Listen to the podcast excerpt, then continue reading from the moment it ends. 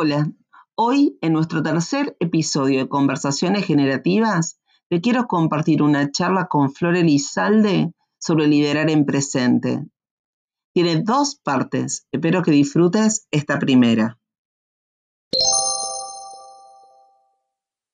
Eh, y hoy traemos este tema de liderazgo porque por ahí uno cuando lo piensa, o, por ahí si no lo piensa tanto, está bueno empezar a pensarlo. Eh, es un tema tan amplio eh, y abarca tantas, este, tantas ramas eh, que por ahí cuando uno piensa en liderazgo siente que por ahí es inabarcable o cómo, cómo llego a ser el líder ideal o por dónde puedo empezar.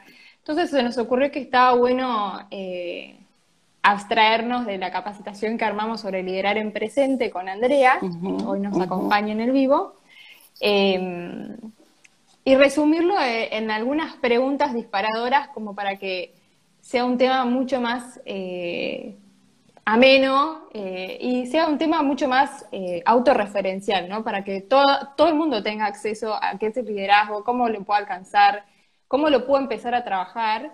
Y bueno, se lleven hoy algunas herramientas, algunos tips para, para familiarizarse, ¿no? Sí, tal cual. si te... Sí, y es esto, no, y, te escuchaba, ¿no? Y digo, y hacer el liderazgo de una manera más cercana a cada uno de nosotros, ¿no? En lo que hagamos. Porque si nos movemos en el mundo empresario, ser gerente, ser líder, ¿no? Como un planteo. Si nos mm. movemos en el mundo de un, tengo un emprendimiento o coordino un equipo, eh, eso es ser líder. ¿Qué es ser líder? Entonces, humanizar un poco la mirada del liderazgo.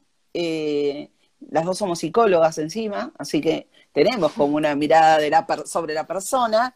y cuando preparaba sobre la persona que ejerce el rol de liderazgo, y lo primero que, se me ocurría era esto de que, bueno, uno elige hacer, o sea, que el liderazgo es una elección, ¿no? A veces más consciente, a veces menos, menos consciente, porque a veces, sobre todo si uno está en un mundo corporativo, bueno, te dan una posibilidad y, por un montón de cosas vos decís, sí, es, buen momento, es, es parte del crecimiento, es parte del desarrollo.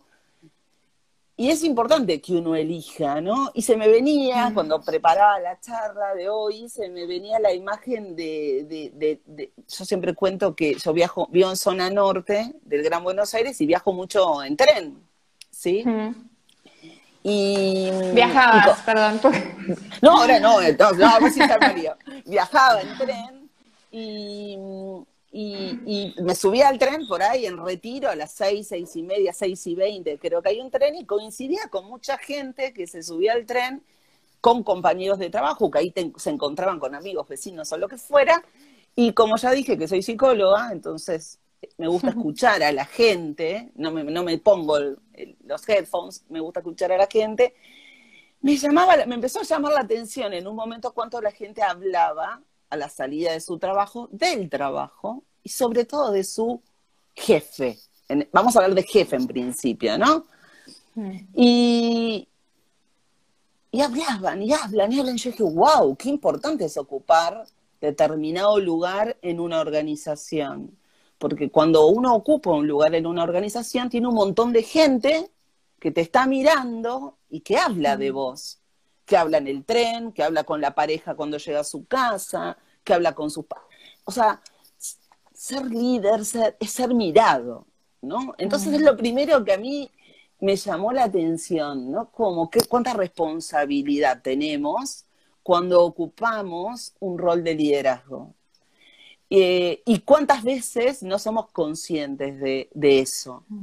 Porque el problema no es que nos miren, eso es, inevitable, ¿no? Nosotros cuando nos miran nuestros hijos también. Eso te iba a decir, como en realidad esto de ser mirado, aunque uno no lo quiera, siempre hay alguien que lo está observando, ¿no? Sean hijos, sean amigos, sean otros profesionales claro, entonces digo, no podemos evitar ser mirados, mucho más si tenemos un rol de responsabilidad, como es el de ocupar un rol de liderazgo, y eso no lo podemos evitar. Pero sí podemos trabajar sobre qué mostramos, sobre qué ven los demás en mí. Porque convengamos que cuando yo escucho a la gente hablar en el tren, hay un montón de gente que habla súper bien de su, de su líder. ¿no? Mm. Es más, que escucho que alguien dice, ay, qué suerte, estás en el grupo con tal, me encantaría pasarme a ese área, porque en realidad lo que ven, el clima que genera, tiene que ver con una posición de influencia positiva, ¿no? Porque me parece que, así como dije que el liderazgo era una elección, eh, creo que lo que el segundo punto es que hay una definición simple de liderazgo que tiene que ver con que liderar es influir, es influenciar, quieras o no quieras. ¿No? Después vamos a hablar de eso, de por qué es importante hacerlo consciente o por qué nosotros hablamos de liderazgo en presente. Pero más allá de eso, hay algo que es em, que lo que haces influencia a otros. Y eso también es liderar, ¿no?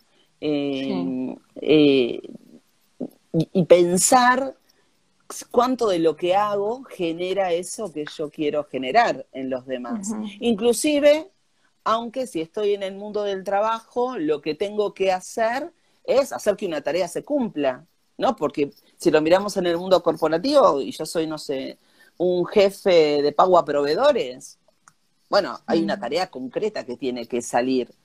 Pero cómo sale esa tarea, cómo desarrollo a mi equipo, cómo mi equipo tiene ganas de ir a trabajar, cómo todo eso también lo hace la gestión sobre las personas, ¿no? Entonces hay personas que pueden ser muy buenas técnicamente, pero que no llegan a ocupar ese rol de liderazgo porque no logran una influencia positiva en, la gente que los rodea, ¿no? que, así que me parece que ese era lo primero que, se me ocurría de conversar sobre esto de, ser líder, ¿no? Que ser líder tiene que ver, y tiene que ver con tomar decisiones también, ¿no? Con decidir estar en... Sí. Como este, sí, tal cual. Esto de arrancamos por la elección, de que uno decide y elige qué tipo de líder va a ser o cómo va a, ejercer su liderazgo sobre cualquier aspecto de su vida, ¿no? Eh, esto de ser mirado, eh, esto de tomar conciencia de que uno está siendo mirado eh, por compañeros, por hijos, por amigos, por familia, este, y que eso sobre todas las personas se sientan líderes o no, eh, tiene un potencial, ¿no? Tiene como esta capacidad de influenciar y el tomar conciencia de esto, de que ser líder es ser una persona, es ser, por el solo hecho de que uno toma decisiones, se maneja en la vida de determinada manera e influencia sobre, sobre, sobre quienes este, tiene alrededor, ¿no? Sí, este, por está eso. buenísimo esto. Y por eso, digamos, esto de liderar en presente tiene como, nosotros siempre decimos, la primera premisa es no se puede liderar lo que no se conoce. Entonces, si yo no, no me conozco, no conozco mis, mis, fortalezas, no conozco mi potencial, no conozco lo que genero en los demás, realidad es muy difícil. Yo siempre pongo el ejemplo de, eh, con, con, mis, con los hijos, ¿no? si yo quisiera que mis hijas aprendan a hablar chino, supongamos, si yo no sé hablar chino, no se los puedo enseñar. Podré pagarle una profesora, lo que fuera, pero yo no puedo enseñar lo que no sé. No puedo transmitir lo que no practico como comportamiento. Entonces, eh, hay un modelo de liderazgo de un autor que se llama Maxwell, que habla de liderazgo en 360, no liderar para abajo, para los costados y para arriba, que, al cual yo le agrego, momento, empecemos por, cada uno de nosotros. Vamos al, cero, ¿no? Al eje donde comienza todo. Porque si no nos quedamos muy en las teorías, que hay un montón, y hay un montón de teorías súper interesantes, pero nos quedamos, ¿qué nos pasa a nosotros en los cursos muchas veces, Flor? Que la gente repite un montón de teorías, la gente sabe de teorías de liderazgo. Hay teorías que se, que se discursean súper bien, pero después no se pueden pasar a la práctica. Ese pasaje, ¿no? Ese pasaje del discurso a la práctica es lo que hace a la diferencia en, un líder, porque lo va a pasar a su comportamiento. Me acordaba hoy también que hace muchos años en una empresa en la cual teníamos tuve la suerte de que había, eran 120 personas que había que trabajar el tema de liderazgo en distintos grupos, les preguntaba cuando empezábamos la, la charla, qué era lo más importante que valoraban de un líder. Y en todos los grupos, o sea, entre las 120 personas, o en primero o en segundo lugar apareció la coherencia entre lo que digo y lo que hago. Y justamente tiene que ver con esto, que yo puedo decir que hay que ser empático, porque los libros dicen que tenemos que ser empáticos, sí, pero, pero no me sale. Porque parece que, parece que eso está bueno y no me sale. O tengo que dar feedback y no me sale, y soy tosco, y soy duro, y soy directo, y arranco, y por más de que sé que tengo que arrancar por lo bueno, termino arrancando mm. por lo malo.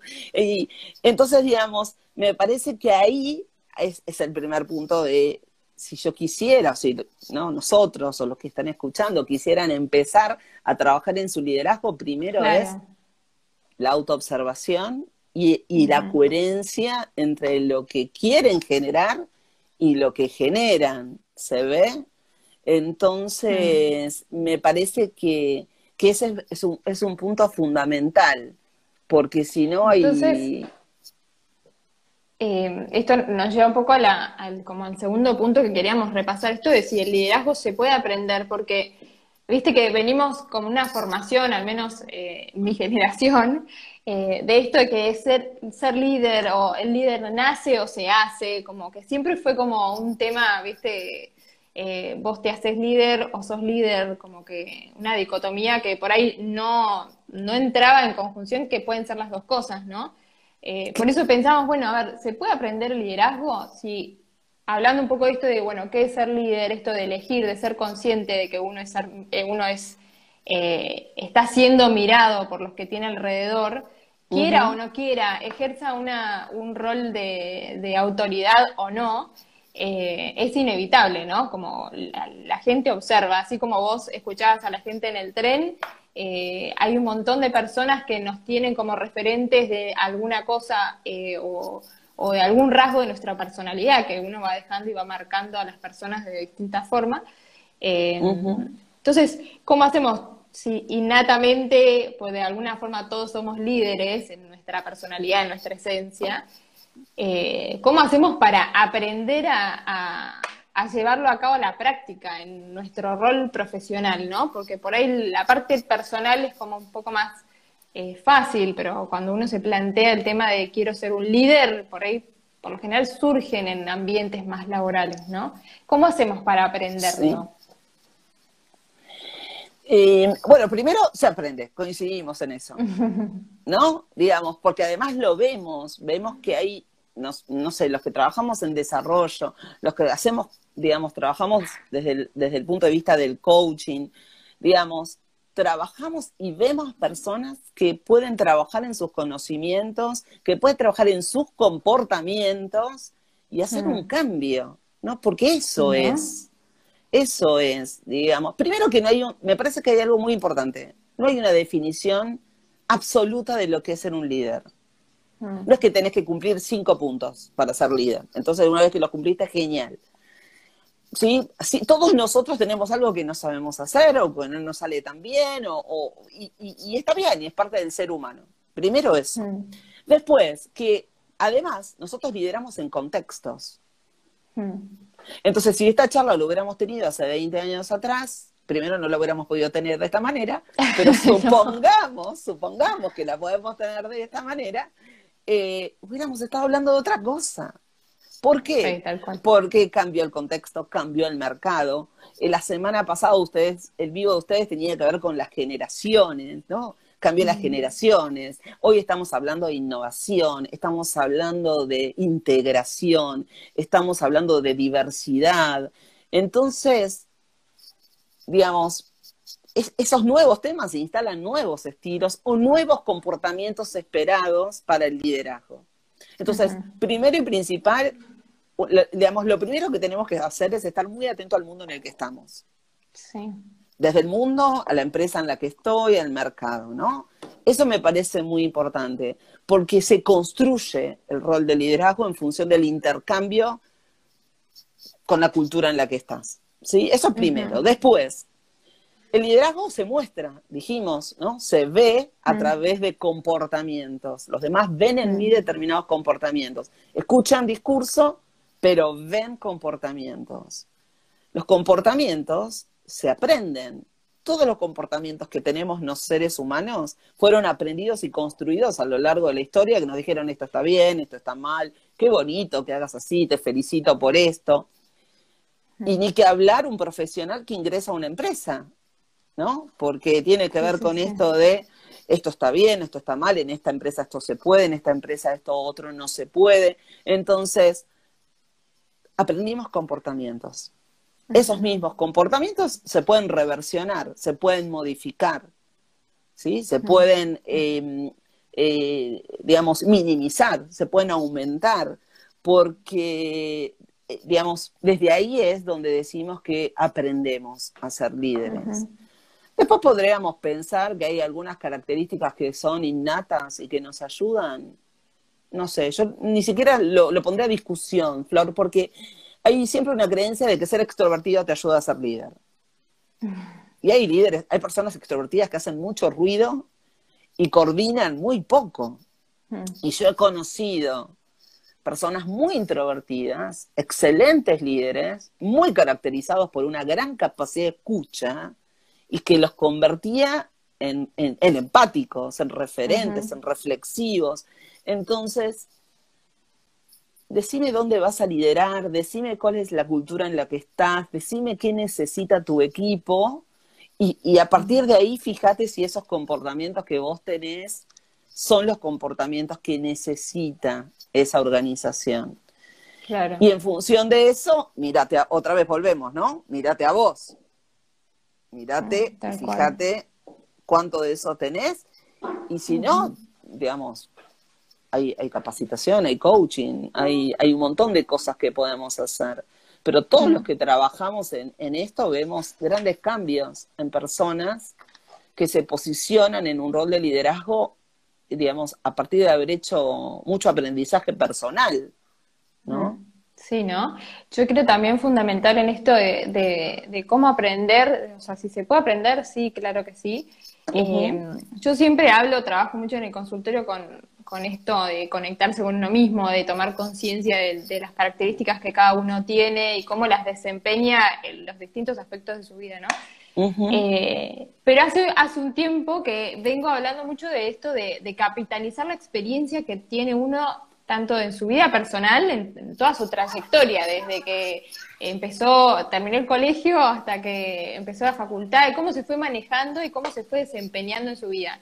Eh, que siempre también hablo de, la línea del tiempo, que uno de los hitos que nos marcaron a, lo largo de nuestra vida, y cómo nosotros fuimos absorbiendo esa experiencia y capitalizándola, y cómo eso nos ayuda a desempeñarnos después en el resto de, nuestra vida, ¿no? En nuestra vida personal y en nuestra vida profesional. Eso ya nos marca una, este, un, modelo o un rasgo de liderazgo, y eso es lo que a cada uno lo hace único, ¿no?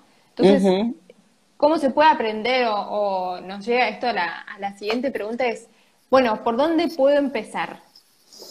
Este, ¿Qué te parece a vos? ¿Por dónde podemos empezar? Primero, eh, digamos, esto que dijimos. Pararme y decir, bueno, ¿qué necesita mi cultura, la cultura empresaria, mi equipo, mi comunidad, aquellos espacios en que yo lidere? Mis alumnos, digamos, si estoy en un espacio docente, mis clientes y me tengo que convertir en referente, digamos. Entonces, primero estar ahí, ¿qué necesitan? Después ver si lo que necesitan es algo que yo doy, que genero, que transmito. Eh, y esto es como, a ver, es como lo primero que me parece importante, que es, tenés que conectar, tenés que conectar con los demás, con vos y con los demás. Es una co-construcción, ¿no? Eh, a veces hay un, hay un tip que no falla nunca, que a veces nos cuesta, pero no falla nunca, y es pedir feedback. ¿No? Sí, tal cual, ¿No? Nosotras hemos hecho trabajo juntas y decir, bueno, ¿cómo me viste? ¿Qué te pareció? O los clientes, pedir feedback. Y esto me pareció bien, y acá, digamos, porque ese en ese feedback yo digo, esto que estoy haciendo está bien. o, ¿no? O no, o lo tengo que corregir. Entonces, el feedback es una primera herramienta que está muy ligada al estar conectado. Mm. ¿No? El liderazgo narcisista, parado arriba de la pirámide, pensando solo, pasó. Hace 20 años tal vez hubiéramos hablado, o un poquito más hubiéramos hablado de eso.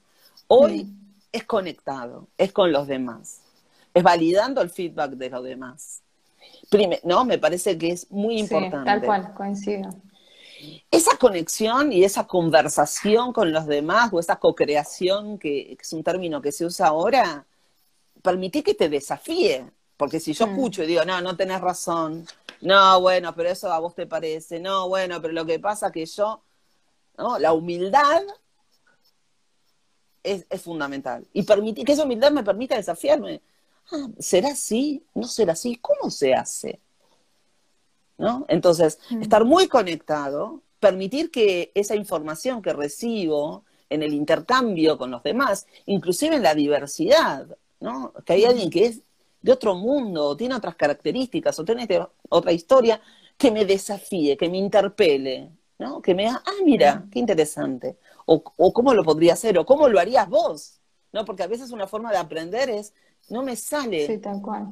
Vos, Flor, ¿cómo haces para, eh, no sé, ser empática, que hablamos de esa, como, esa, ¿cómo haces vos? ¿no? Entonces, que me ayudes, que me desafíes y que me, en esa acción me permita descubrir nuevas cosas en mí, porque volvemos a que el liderazgo en presente está centrado en la persona que soy. Entonces, pero es una persona que está conectada y que desde ese lugar es, wow, qué bueno. Mirá, me, diste, me dijiste que para ser empático tengo que estar callado cinco minutos cuando empieza cada reunión, no sé que, pruebe ese hábito. Y cuando lo pruebo, funciona. Entonces descubro que puedo hacer algo y que además funciona.